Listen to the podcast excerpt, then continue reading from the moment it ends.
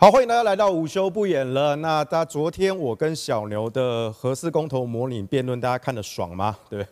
今天反核的黄世修又来了。好，我今天请到我的好兄弟汉庭。哦，他可是你是两岸辩论比赛的冠军兼最佳辩手，对不对？十一年前的事情，我把你的底细都查得非常的清楚啊！我今天可是强敌啊，对不对？请汉庭来担任我们辩论的对手。而且呢，今天我们不止玩核四，我们还要玩反莱猪这个案子啊。那当然，汉庭看到我们昨天这样反串啦，他跃跃欲试啊。其实并没有，我完全并没有吗？临时被抓，被抓来的嘛，对不对？我还我还以为你跃跃欲试、蠢蠢欲动了，对不对？没有没有没有。所以呢，我们今天呢不止玩核四，我们还玩反莱猪，而且会由汉庭来担任反莱猪的反方，也就是说，他今天要支持吃莱猪哦。哦，大家非常期待啊。嗯那所以等一下我们我们等一下我们是一个人发言四分钟啊，比别人稍短一点，一个人四分钟。那在三分钟的时候，我们制作人会帮忙比个信号，四分钟到时间。然后合适这个案子就是正反正反，好，这样子总共是十六分钟。那来住这个案子呢，一样再来一轮十六分钟，好，所以那最后我们留一些时间来讲解。然后因为在稍晚这个汉庭呢有接下来的行程，所以他大概五十分左右要离开，所以呢我们就话不多说，我们马上开始。首先，我们先来合适吧。啊，现在还他现在莱猪吗？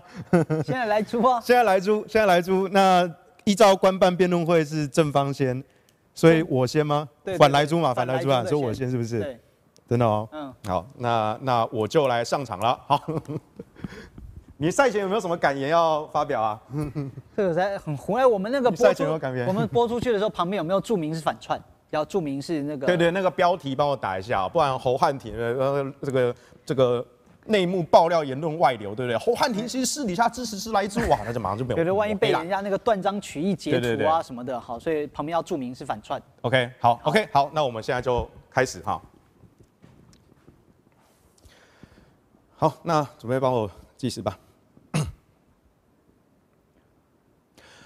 好，各位观众朋友，大家好，我是反莱猪公投案的正方代表。好，我们反对莱猪，所以请在十二月十八日的公投，在反莱猪这个案，请你盖同意。我们拒绝吃莱猪，但请你盖同意。好，不要被这种双重否定句、这种中选会这么搞混了。好，反莱猪，反莱猪就是盖同意。好，为什么我们要反莱猪呢？因为莱克多巴胺这个东西，这个东西在在猪肉的饲养、猪只的饲养里面。那我们人类对这个药物的安全性并没有完全的一个把握，它其实是一个相对新型的一个药物啊，所以它加在猪只的饲养里面，当然反这个反方会说，哎，它可能这代谢过程中它可以代谢掉啊，对不对？我们这屠宰之后啊，那我请问你哦，那为什么我们以前民进党在野的时候，他们都说瘦肉精要零检出，他们拒绝瘦肉精，他们当时马政府时期。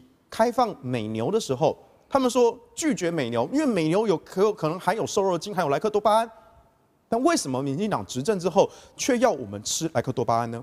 而且这边我们要更加澄清的是，在二零一二年的时候，对马政府开放美牛，但是第一个它不开放内脏，它不开放内脏，则这一次莱猪是连内脏都要通通的开放。第二个开放美牛的这个承诺，当年二零一二年的时候。AIT 亲自出来澄清，开放美牛是陈水扁政府的承诺，不是马英九政府。所以现在民进党执政了，他不断的又在这边翻旧账，说你当年马英九开放美牛，哎，不好意思哦，连美国人都说了，开放美牛的承诺是陈水扁。马政府只是发现，哎，你交接的时候你怎么没有讲要检验牛肉啊？因为我们是正面表列嘛，你有列我们才知道去检验啊。那你交接的时候你不讲。所以我们才发现说，这是一个疏失，这是一个漏洞，这是扁政府留下的烂摊子。那我们只好定一个亡羊补牢的一个标准，结果就被民进党的立院党团给抹黑，说马英九为国人吃毒牛，瘦肉精零检出，引发了很多的抗争，百口莫辩。但是民进党执政之后，他却不只要我们吃美牛，他却还要我们吃莱猪。当然。反方会说：“哎呀，那这个都是美国的货啊，对不对？我们要跟美国维持良好的关系啊，对不对？你反莱猪不就是反美猪吗？你不是反美国吗？你就是亲中卖台啊！”这边我们要再三的澄清，你继续看公投的主文里面，我们强调的是我们不吃莱猪，从头到尾没有提到美国这个字。就算是加拿大来的猪，它有莱克多巴胺，我们一样拒绝接受。而美国也有不含瘦肉精的猪肉可以进口，我们展开双手欢迎。所以这件事情其实是国人健康安全的一个问题啊，我们不能够因为说，哎，过去我们好像吃了美国牛，现在我们就是没有条件哦，无条件的有义务的去吃你的美国猪。国人食用猪肉的含量远远高出。牛肉含量的六倍啊，所以就算是好美美牛，算是我们勉强吞下去。但是如果能说不要，我们也可以不要。但美猪的问题是我们食用量非常的大，它有更进一步的安全疑虑。所以在这边，我要再度的恳求大家，反莱猪是全民的共识，是压倒性的民意的支持。但是重点在于十二月十八日，请在公投的投票日那一天，一定要出门投票，一定要走进投票所。对四个公投案，尤其是反莱猪这案，盖下同意反莱猪。谢谢各位。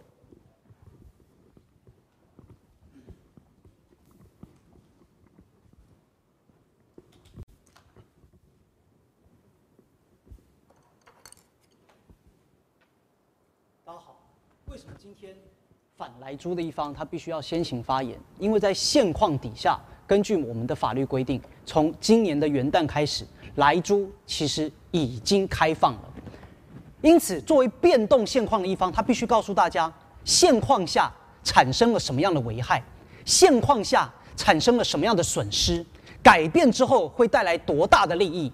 然而在刚才正方世修所发言当中，全然没有提到这些东西，他只提到啊过去马英九如何啦，过去民进党如何啦。但是我要请各位朋友思考一件事情。今天我们在捍卫的这个现况，我们捍卫的是一个世界贸易的规范，我们捍卫的是我们已经承诺的合约，我们捍卫的不是哪一个政党的利益。今天就算是国民党今天马上执政，也要面临同样的合约；民众党执政也要面临同样的合约。你必须拿出一些具体的伤害来告诉大家，现在的台湾人受到了哪一些的影响跟破坏。跟各位报告，今年元旦开始已经向全世界开放了莱猪，请问你有吃到吗？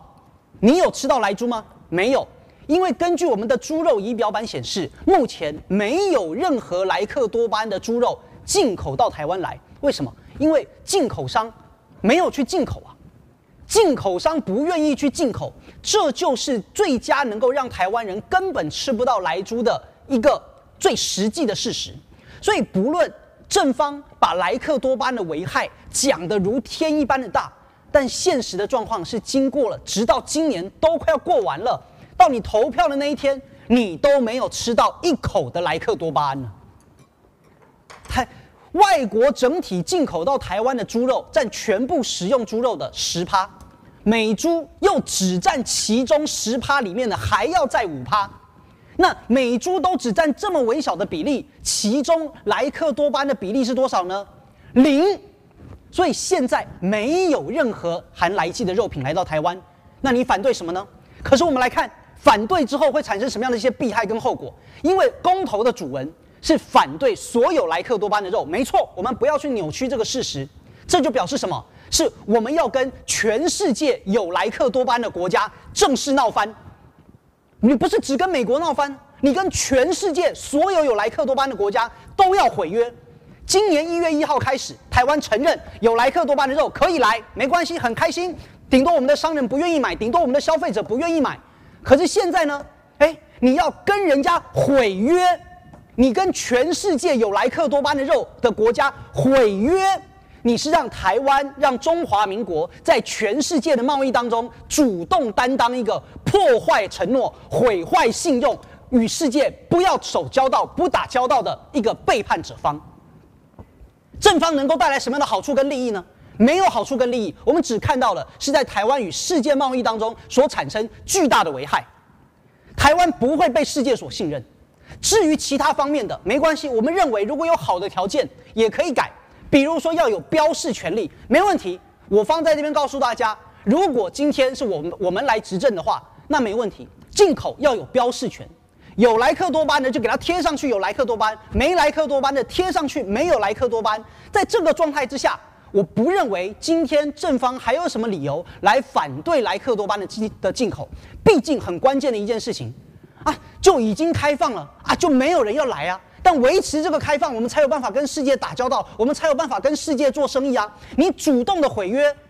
这难道是有道理的一件事情吗？你不是背叛美国而已，你是背叛全世界所有有养猪肉的国家。那未来世界如何信任你呢？已经签好的合约会不会又临时终止呢？所以呼吁大家维持现况，不需要反来猪。谢谢。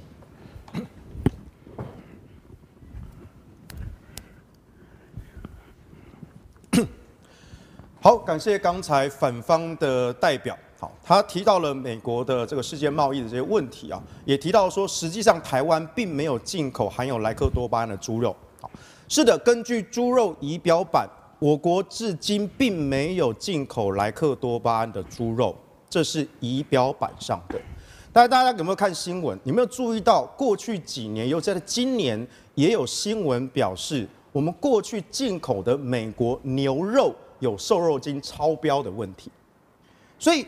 仪表板是仪表板啊，你不能够去去不设想这些人贪赃枉法、徇私舞弊的事情啊。一个东西如果它有疑虑，我们当然要以法律来严格的禁止。你我们不担心那些生鲜的、那些有明确产地标示的，我们担心的是，当我们这个门打开之后，会不会有更多的东西偷渡进口进来？因为这个东西鱼目混珠，它混在加工品里面。好像在火腿、香肠里面，你吃不出来的。你不要骗你的舌头，你舌头没有那么高级，你吃不出来的。它也不会那么的清楚标示的产地。所以这个目前所谓的标示产地就可以阻挡莱克多巴胺。就那你为什么一开始台湾政府就要答应美国或是其他国家进口莱猪呢？如果我们都不吃，那代表说我们不签订这个协议，对美国或其他来猪的国家也没有实际上的损失啊。第二个，刚刚讲到毁约的这个问题，容我提醒啊，这个莱克多巴胺的猪肉的计量标准，这 Codex 标准，欧盟不接受，俄罗斯不接受，中国大陆不接受，全世界一百多个国家都不接受，而且在台湾，我们连这个契约都没有签订的情况下，我们何来毁约的问题？当然，蔡总统以行政命令单方面的开放，没有通过我们人民的民意的支持。所以这一次的反莱猪公投，就是用一个民主的机制，去告诉政府，也告诉这些其他的国家，台湾的人民不接受这一个贸易的协定。在这样的情况下，包括像 WTO 世界这个贸易这些组织，他们其实是有限度的可以认可，哎，你这个决策并没有取得民意的支持，你有全国这种公投的机制去反对的话，在贸易的仲裁上未必会输，未必会输。所以在这一点，我们还是要强调，我们跟世界、跟国际当然要保持良好的关系，但是不吃莱猪也不会破坏台湾跟国际之间的关系。我相信美国还有很多很多好的货品、好的农产品能够进口到台湾来，但不是莱猪，不是莱猪。而公投的机制、民主的机制，也提供了我国的政府一个强而有力的民意基础，作为谈判的筹码。无论是对美国也好，对其他国家也好，对于 WTO 的仲裁也好，都是极为有利的措施。那你当然说，那美猪讲完了，那美牛呢？我再度强调，美牛如果有莱克多巴胺，我们也不要吃。如果能不要，我们当然都不要。但是我们欢迎没有莱克多巴胺的美牛、美猪进口台湾。所以反莱猪绝对不是反美国。也不是反美猪，公投主文非常的单纯，就是我们拒绝莱克多巴胺，我们不应该放宽这个标准，所以请大家在十二月十八日的公投投下同意票，投下同意票。国际的标准是一回事情，台湾人的食安标准，我国有我国的规范，人民必须要监督的政府，不能够让他们放水，不能够让一些有心的业者浑水摸鱼。所以，以上十二月十八日，请盖同意票，谢谢。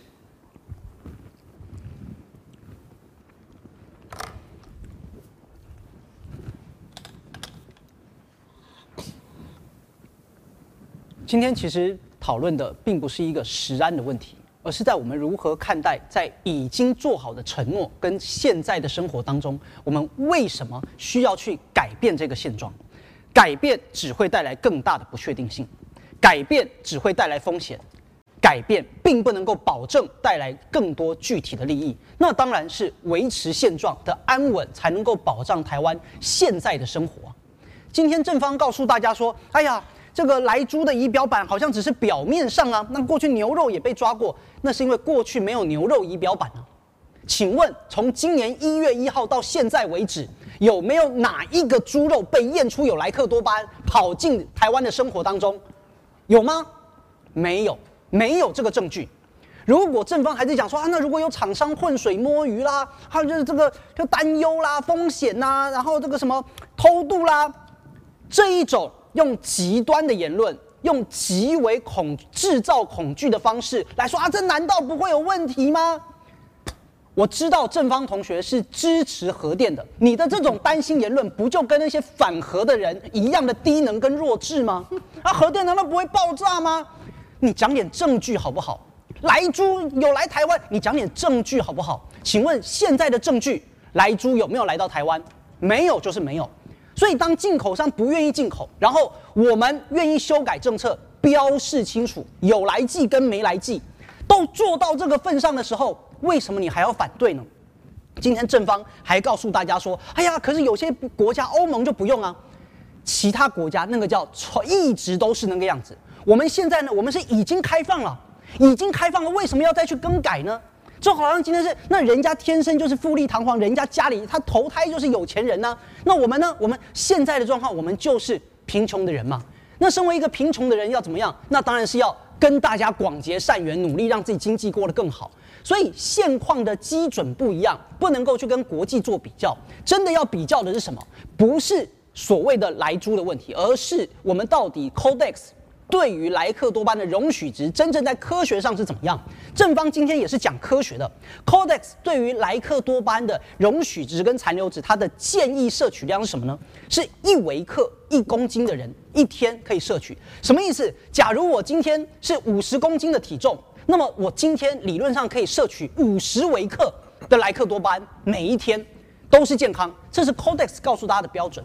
那如果大家觉得说啊，这个标准太宽松，比如美国。对 Codex 对于这个莱克多巴的容许量，在鸡肉的在猪肉的鸡肉里面啊，容许值是零点零五 ppm。台湾现在更严格，零点零一 ppm。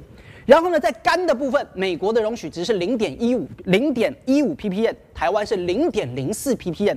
那台湾的容许值比日本还要来得更加的严格。所以呢，大家对于食安的担忧，其实我方都知道。所以在当初签订这个开放的时候，就是已经限制在最严格的标准跟容许值。那为什么我们要这么做？很简单，就是为了打开台湾的门，跟世界来做生意。当然，正方讲到做生意的方式还很多，既然都很多，那么为什么我们要放弃这一条呢？对吧？既然都很多啊，这个也要做生意，那个也要做生意，那不就是应该方方面面都争取吗？那难道既然都很多，所以这个也放弃，那个也放弃，那个也放弃，放弃到后来就什么都没有了？所以每一条道路都是要打开的道路，每一个自由贸易，就每一个领域，我们都应该要走向开放。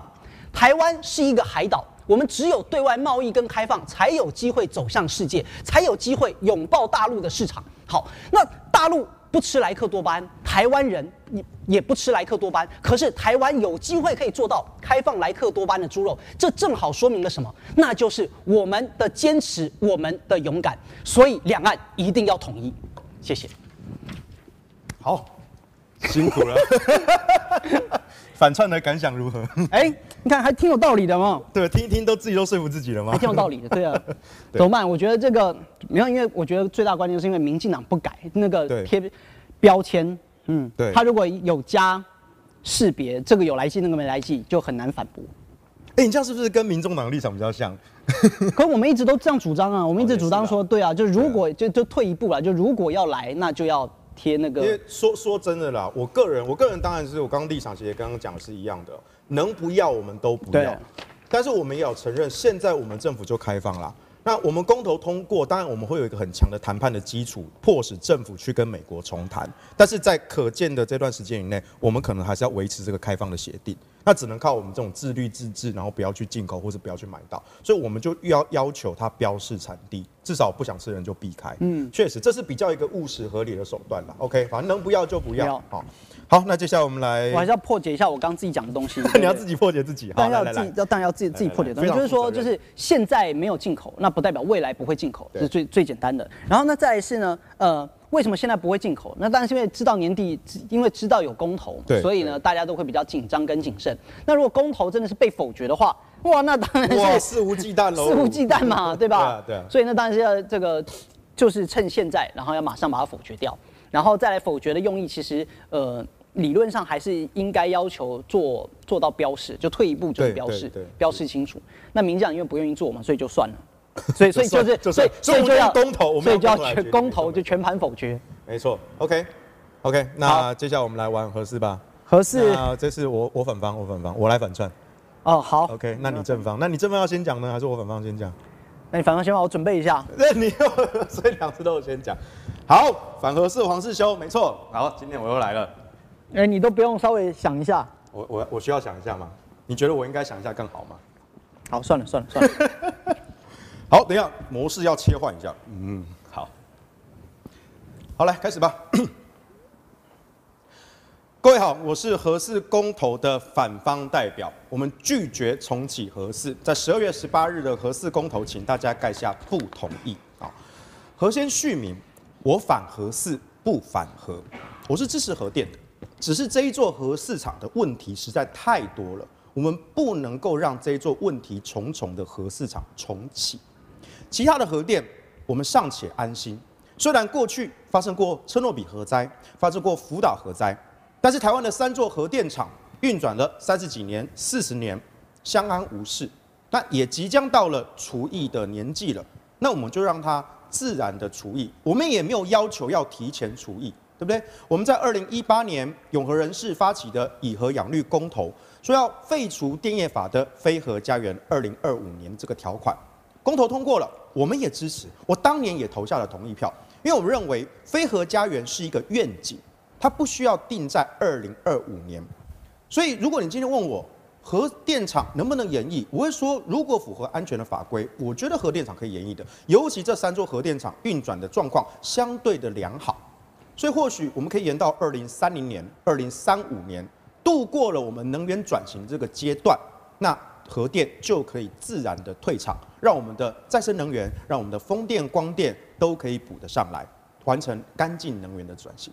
但核四这座电厂跟其他三座电厂不一样啊，核四盖了几十年的时间都没有完工，它的安检也没有通过。这些永和人士整天讲科学，斩钉截铁的说核四是安全的。请问你们这叫科学吗？你们有拿出证据吗？核四的安全审查就是没有通过，而且还有地震断层的问题，这些断层的证据历历在目。有台大的地质学系的教授陈文山老师，他也郑重的呼吁，核四厂的反应炉下面是有断层的，它的外海是有断层的，这样子危险的一个地层，怎么能够新建核电厂？怎么能够运转核电厂呢？更何况是。过去在施工过程中就爆出问题重重的，有什么生锈啦、灌水啦、泡水啦、哦，一控失灵啦、电线走火啦等等，这么多工程疏失，甚至还有避案的核四厂。就算你说核电厂的耐震非常非常的强，是人类最坚固的建筑物，但是你扪心自问，你安心吗？你安心吗？你可以说它几率很小。哦，不太可能发生核灾，因为我们知道科学上没有绝对的百分之百，但是哪怕是百分之零点零零零一，它发生了，那就是百分之百。所以我们都不希望明天我们的干净家园就变成了核灾家园，我们不希望日日夜夜都受到核灾的威胁。所以我再强调一次，我反核四，不反核，我们支持现有的核电厂能够自然的运转到除役。甚至是为了度过供电的危机，我们甚至可以容许它延役个五年，延役个十年。我们把非核家园延后到二零三零年、二零三五年，完成能源的转型。我们不需要核四，我们也不缺电。请注意，我不是说不用核电也不缺电，我是说不用核四也不缺电。所以，请大家在十二月十八日的公投核四这一案，请盖不同意。谢谢。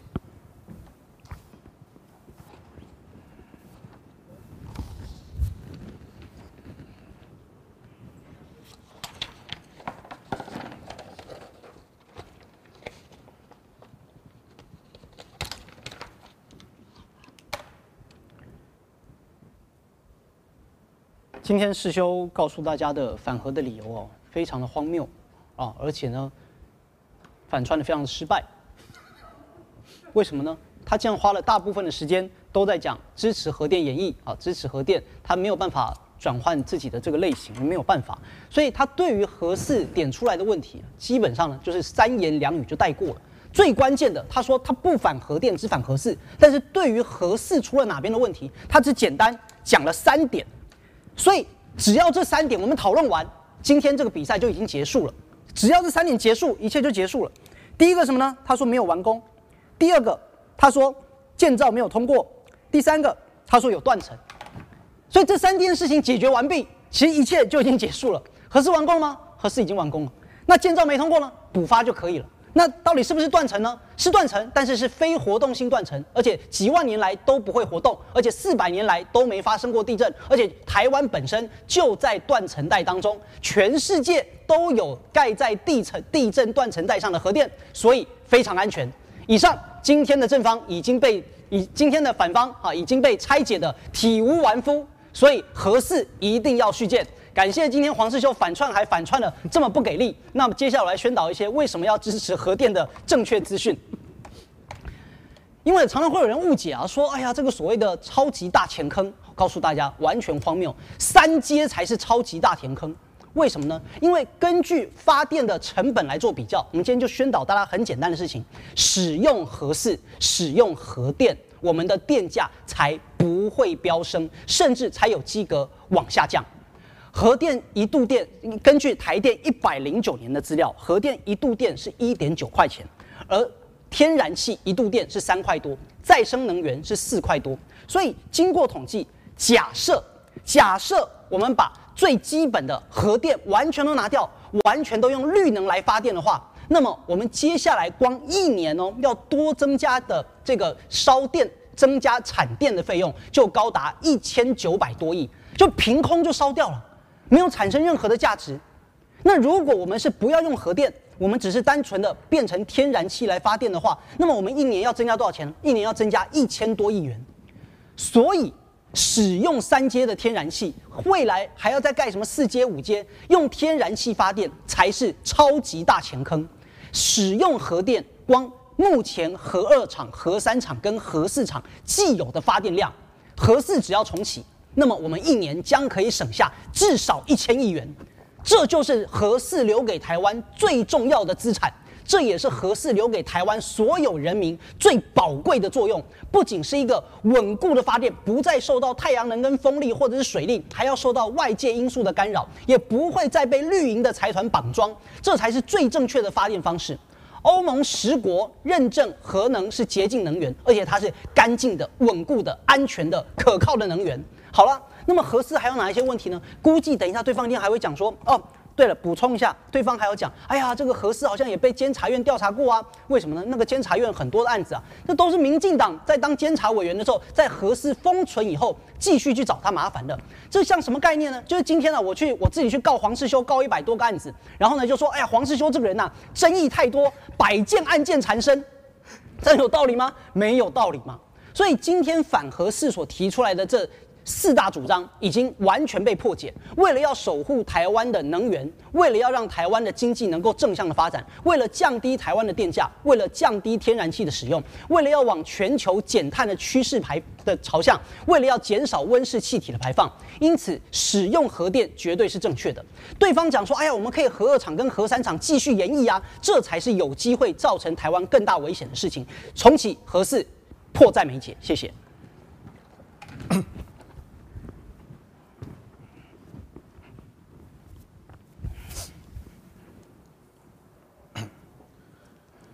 我们这个是严肃正经的辩论赛，没有搞什么反串不反串。我再度重申，我反核四不反核。我们主张核二核三的演绎，是因为台湾确实面临到了缺电的危机。所以，包括像现在市面上有一些反核团体，他们是偏激的，把所有核电都拒于门外。我们要务实，我们要求供电要稳定，我们也希望有干净的空气。所以，我们不但希望由天然气来取代燃煤，当然你说天然气还是有部分的碳排啊，部分的空污啊，是我们承认，我们非常的务实。但是我们尽力去做，至少相对可以减缓空污。但是我们同时跟那些反核团体不一样，我们保留了核二核三的干净的电力。但是我要强调的是，核四这座电厂是真的有疑虑的，它真的有疑虑的。刚才正方说，哦，这个合适的电价很便宜，好，如果它能够运转，能够为台湾省下很多的钱。合适已经花了台湾人三千亿元的新台币，未来如果要重启，它必须要追加的预算，它要消耗的时间。它的替代的机会的成本，时间是最宝贵的。如果我们在被过去几十年的错误决策所绑架，这就会是一个无止境的钱坑，这是一个无止境的黑洞。而且正方永远都不敢提核废料处理的问题。你说核市场运转的可以赚多少钱？那请问，那核市场运转完了，它运转这些期间内它制造的核废料呢？该怎么处理呢？你花再多钱，它也未必有处理方式啊。这些你都没有算进去啊，所以在这边我们要强调，核二核三厂研议是疏解供电危机的务实方法。我们不是极端的排斥核能这件事情，只是核四它的本身的先天条件不良，后天人为又失调，所以我们实在是不敢放心让核四这机组重启。当然你会说，那你说反核四不反核这个反核四不反核啊？那你说你支持核电呢？那你有为正面的核电做出什么样的积极的努力吗？我们这边也提出正式的主张。核四根据永和人士的说法，哈说五年五百亿就可以重启。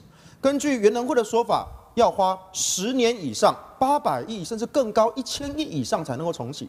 到底谁说了算？我们承认这可能没有一个定论，但是我举一个想法，大家听听看。刚刚讲到五年五百亿啊，大家可能知道当年我们的顶尖大学研究计划。五年五百亿，但是全台台清交成各个顶尖的大学都分这笔经费，五年五百亿啊，它就可以支撑多少重要级的国际级的研究计划。所以，如果今天我们把重启合适的，不管是五百亿也好，一千亿也好，然后这个五年、十年的时间都好，我们拿来研究最新的能源科技，包括改善空污的，包括转换能源效率的，包括节能的，包括风电、光电的。甚至包括小型模组化的反应炉，这是美国跟俄罗斯现在研究的最新的科技。我再度强调，我们不信任的是合适的这些机组，但是未来我们相信核能也在进步，我们相信核能也在进步。所以现在我们应该先将这笔投资停损出场，手上有了现金之后，等到牛市再度来临，我们就可以再度投资我们的未来。但是我们现在必须要蓄积我们的成本，蓄积我们的资源，才能够达成真正干净的能源转型，而且不会受到核灾的威胁。我们相信未来的科技不断在进步，我们相信未来这些小型的模组化的反应炉都可以承担供电的责任。但是核四厂它在断层上，它有核废料的问题，它有地震断层的问题，它有施工品质的问题。还有种种种种的人为疏失的，还有先天条件的问题，尤其是先天条件，那是不能够改变的。所以，请在十二月十八日的核四公投盖下不同意。谢谢。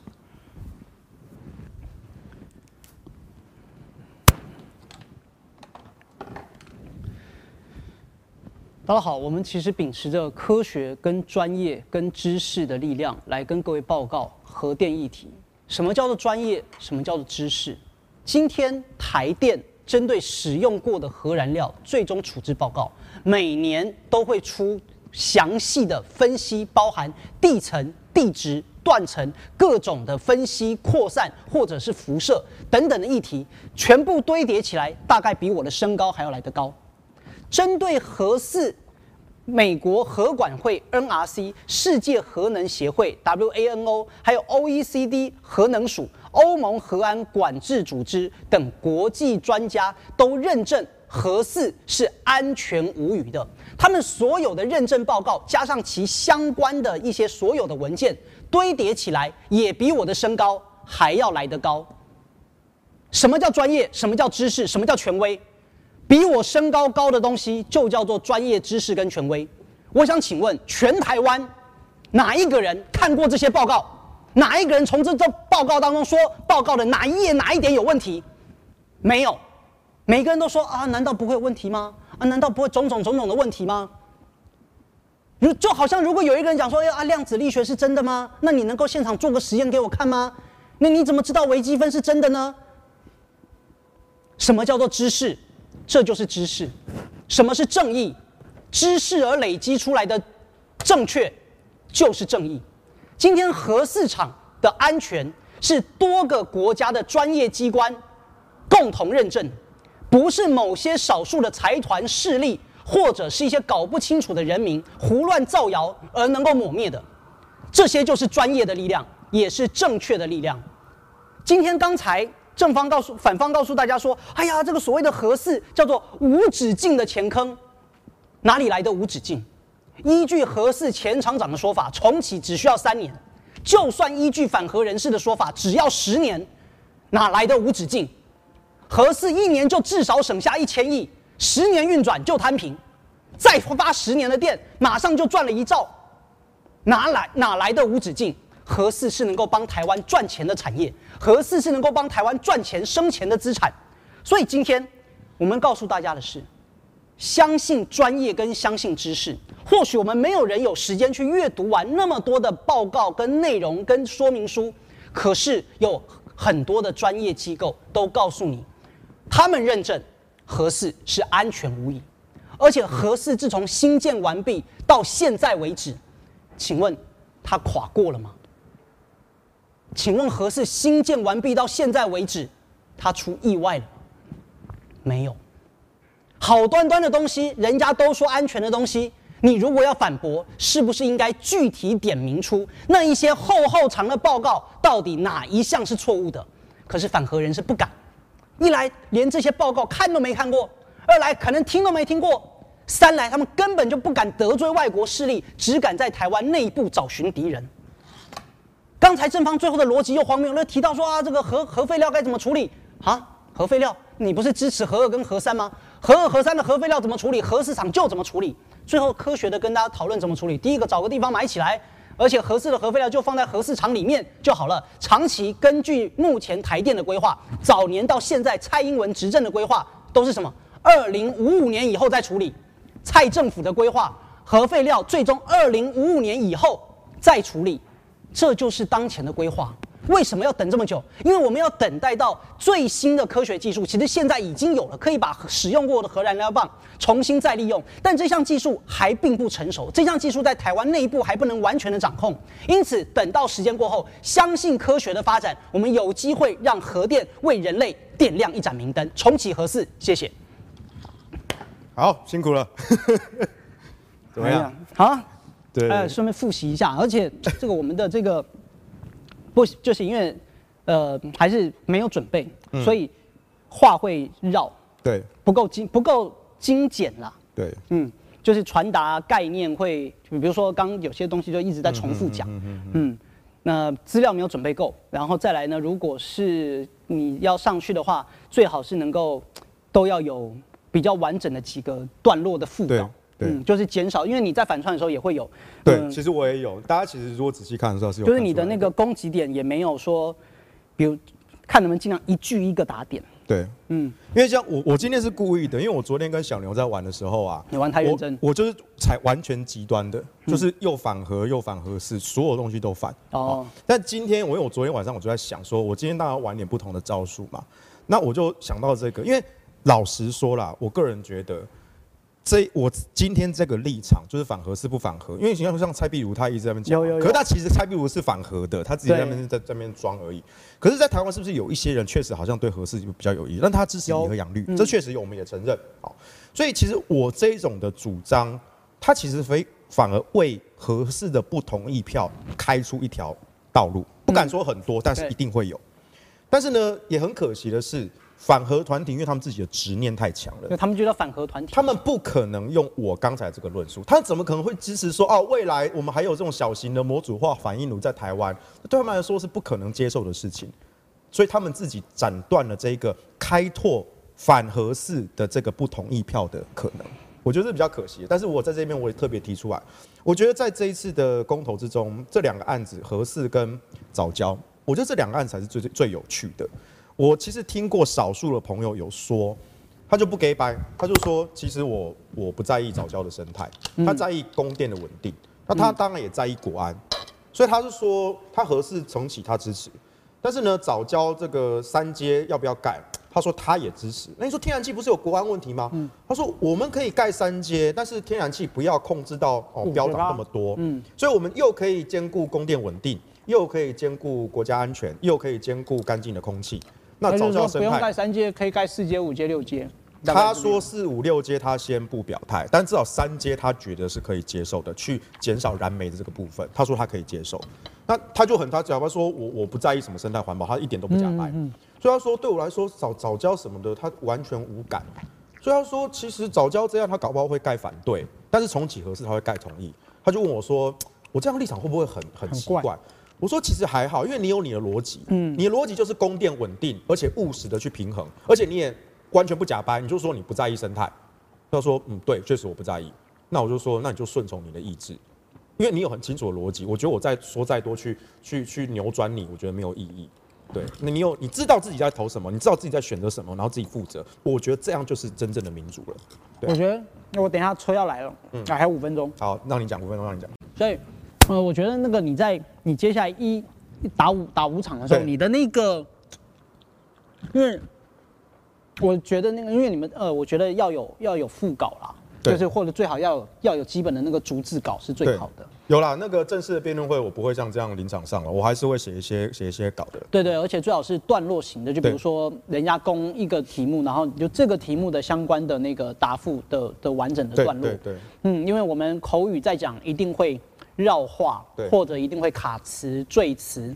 像我们刚才我们两个人都有，我比较严重，我比较严重。没有，其实我我也有，只是我口条比较顺，你们没听出来。我的论点是有。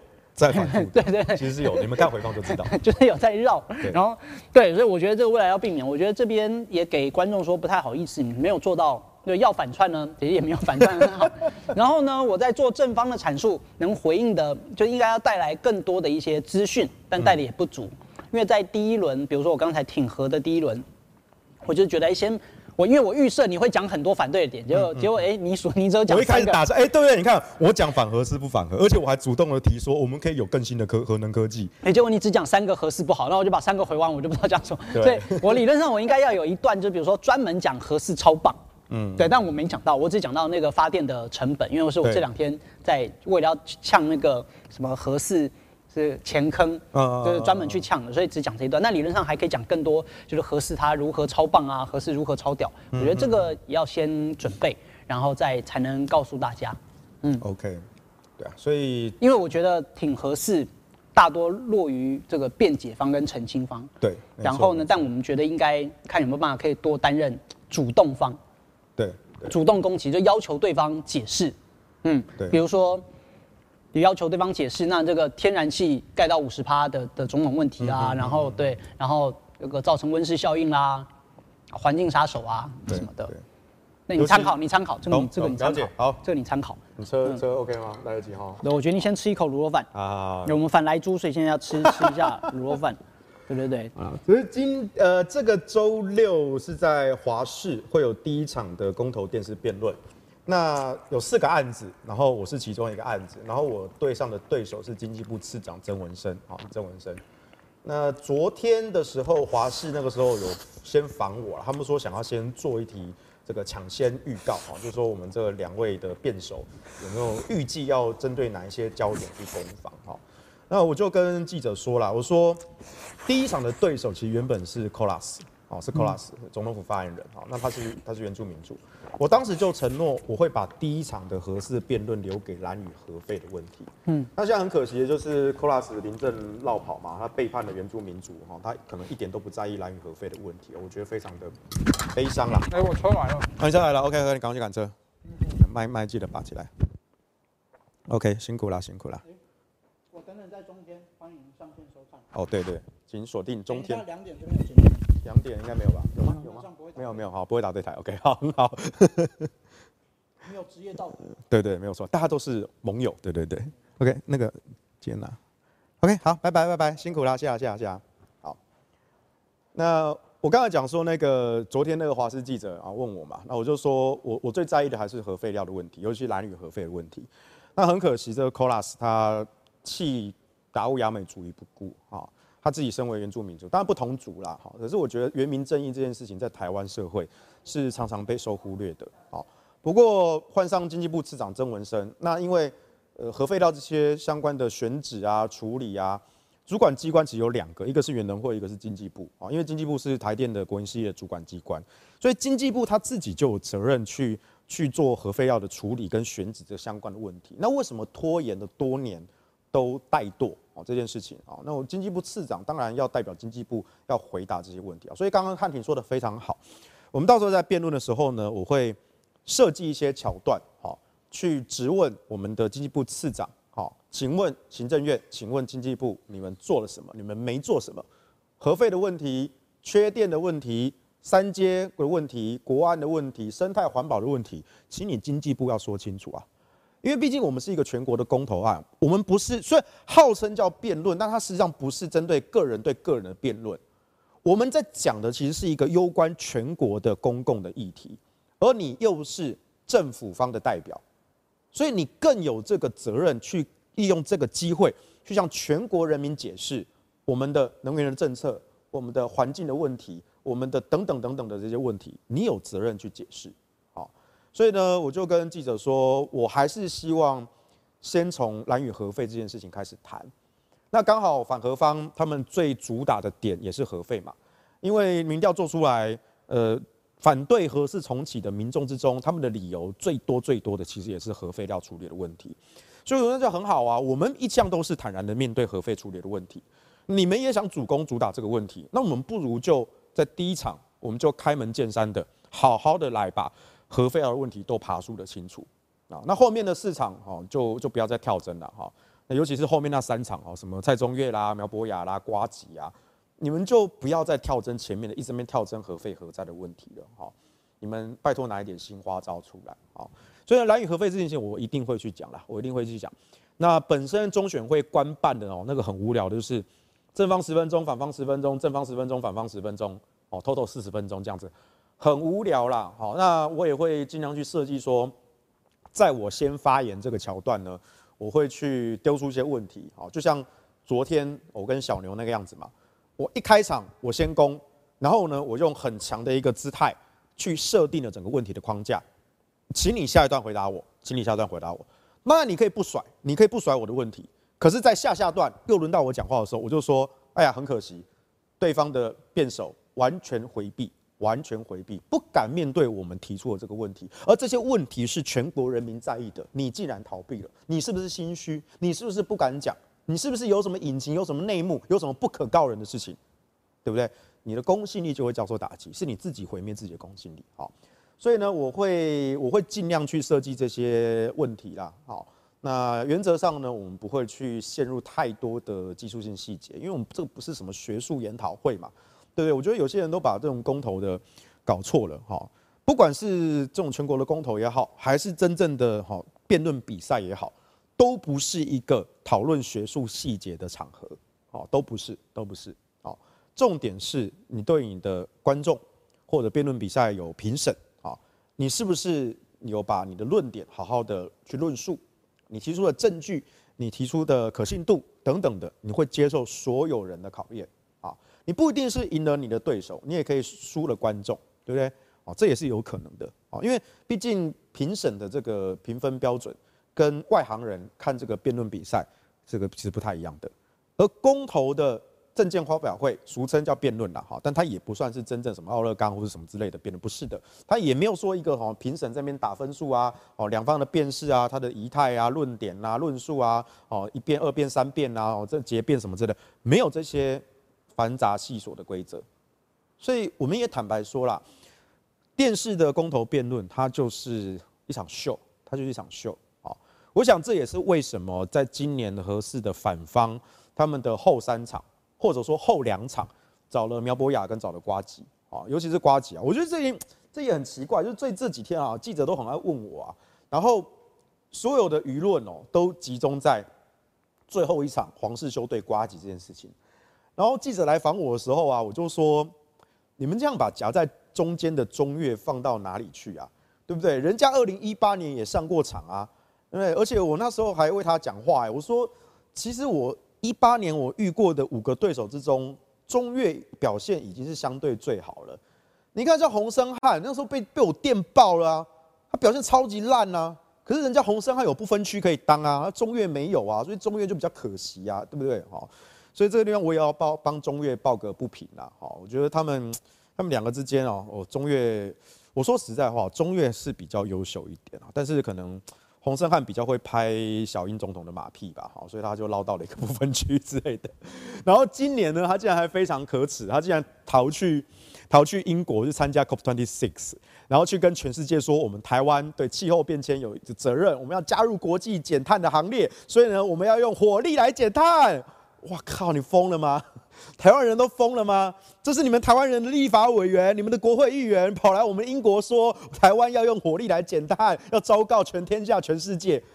台湾人真的疯了哈！这我们非常的可耻啊！所以，我们现在选出这样的，哎，不，他也不是选的，他是不分区哈，是民进党安排他当这个不分区哈。我觉得，如果是蔡中岳的话，我觉得他至少会藏拙啦，好，他至少会藏拙一下，他不管这样大拉的，然后跑去那个 COP26 这样子哈。但是呢，公投辩论这次他他躲不过了，好，那洪申翰就落跑了，终于还是得上场了，他躲不过了，哈。这个故事告诉我们，哈，逃避虽然可耻，但是有用，好。呃，洪申翰去英国，然后接下来回来之后还有什么隔离呀，什么什么之类的，好。我告诉你啊，其实他大概他现在在参加嘛，然后可能十一月底回来隔离，他其实大概十二月初理论上应该会出关。然后呢，我有有一些节目的制作人有问我说，如果他们想要自办哦，媒体自办辩论的话，我 O 不 OK？我说我完全 OK 啊，完全配合啊。他说好，那反方他们去找，他们就想说可能会找，比如像洪胜汉这样子啊。我说洪胜汉好像在在在去参加 Cop Twenty Six 嘛，对，然后算一算，哎，可是隔离期间可能十二月初，所以可能公投前的最后一个星期，其实洪申翰还是有机会上场的。可是呢，就不知道他可能非常的不愿意面对黄世修吧？对，那可能二零一八年的时候有点 PTSD 这样子被我被我电爆了。不是，你看中越的精神抗性就好，他心理素质就比较好啊。